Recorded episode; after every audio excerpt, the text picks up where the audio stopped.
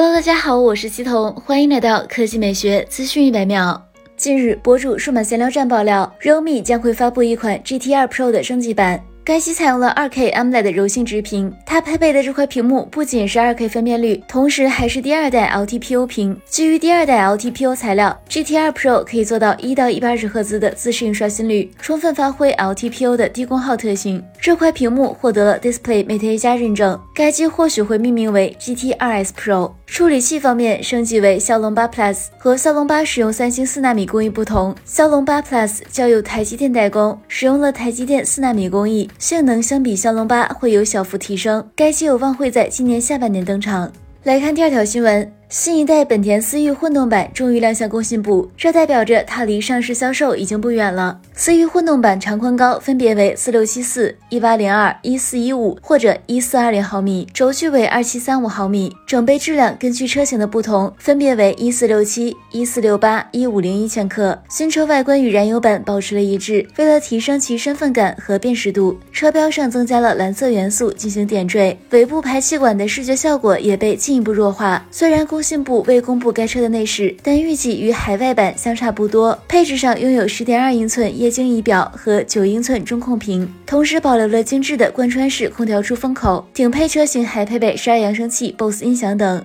为了体现其混动车型的身份，新车在仪表盘中增加了混合动力系统工作状态显示栏，可帮助驾驶员实时掌控车辆信息。混动版本搭载了2.0升混合动力系统，其中2.0升发动机采用了缸内直喷和阿特金森循环等技术，热效率达百分之四十一，最大功率为一百零五千瓦，要弱于海外的一百三十五千瓦版。根据车型的不同，油耗分别为百公里四点三九升、百公里四点四七升和百公里四点